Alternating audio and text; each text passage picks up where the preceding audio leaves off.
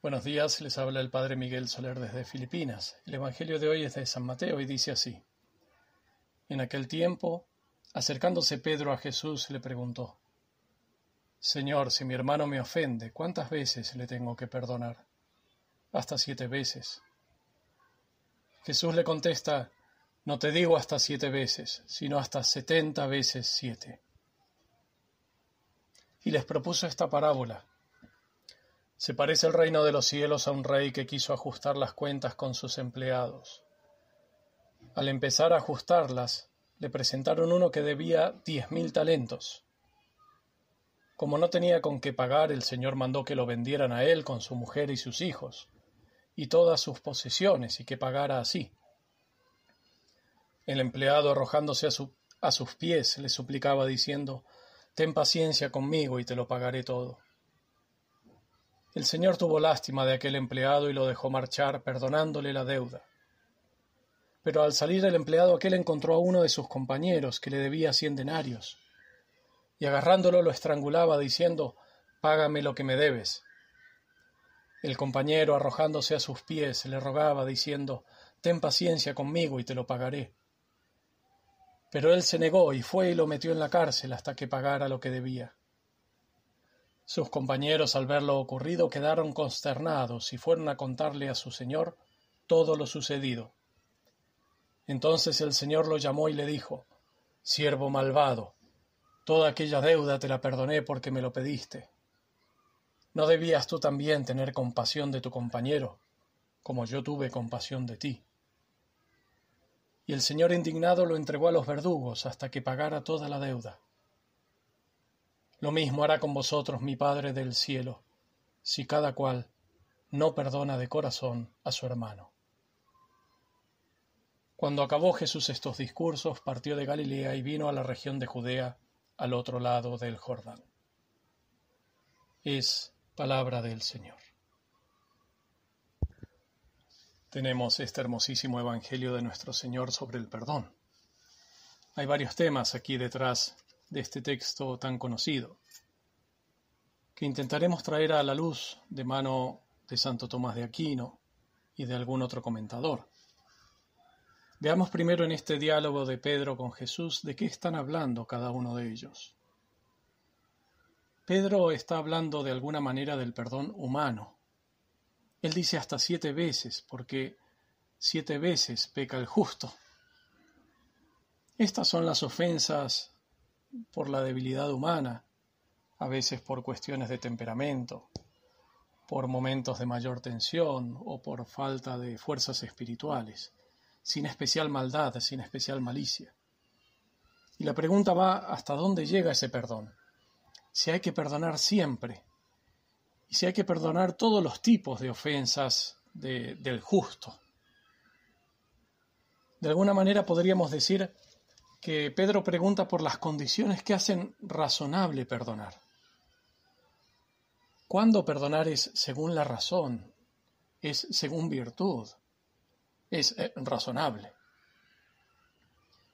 Pero Cristo por su parte responde como Dios. Cristo está hablando del reino de los cielos, del perdón divino, de un perdón recibido y dado sí que retoma lo de Pedro porque lo incluye, y entonces sí, que respondiendo a lo de Pedro, le está diciendo que sí, que siempre hay que perdonar, y que todo tipo de ofensa, de esas que son las ofensas del justo. Y esto es normal, porque esto es lo que es necesario para la convivencia entre los hombres. Sin este perdón no, no hay convivencia posible en las familias, lo sabemos muy bien.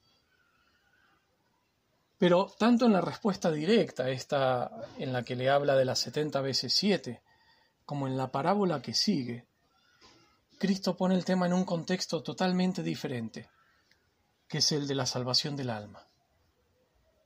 El perdón ya no es entonces un asunto de convivencia humana, sino que es un asunto de misericordia divina.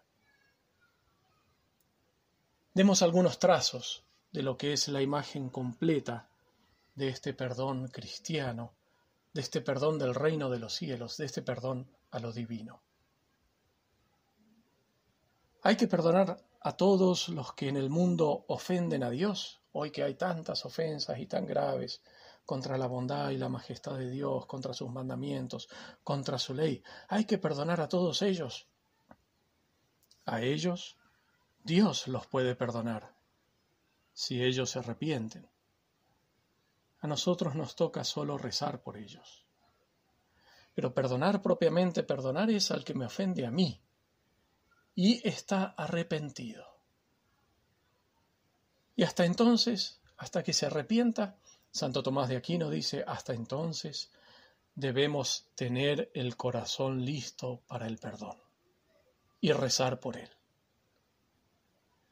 Tener el corazón listo para perdonar significa ya haber perdonado en el interior, aunque el otro no lo pueda todavía recibir. Y rezar por los, por los que nos ofenden o por los que nos han ofendido. Llegar a este punto es a veces el fruto de una larga batalla espiritual para sobreponerse al dolor de las heridas del alma. Pero no pocas veces también es una larga batalla para vencer un orgullo herido. Cristo dice un número que no vale la pena calcular. Y después en la parábola dirá otro número que es prácticamente imposible de imaginar. Vemos entonces que no es cuestión de cantidad de veces, sino de disposiciones. No es tampoco cuestión de tipo de pecados, los pecados del justo no, sino de disposiciones. San Agustín dirá que debemos perdonar todo tipo de pecado, así como Jesús perdonó todo. Es decir, que no solo no hay límite en cuanto al número, sino que no lo hay tampoco en cuanto al tipo de pecado. También debemos perdonar las ofensas de malicia, incluso de odio, si hay arrepentimiento. Y si no lo hay, como dijimos, tener el corazón listo para perdonar. Pero ¿cómo podría ser posible perdonar siempre y todo?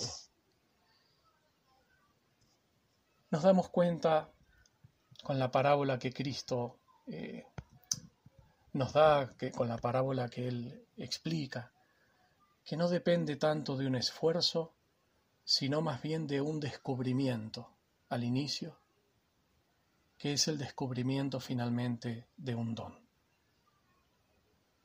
El descubrimiento es el de darnos cuenta de que cada uno de nosotros somos ese siervo deudor, que debía al rey una cantidad imposible de imaginar para cualquier persona normal. Serían como miles de millones de, dólares americanos.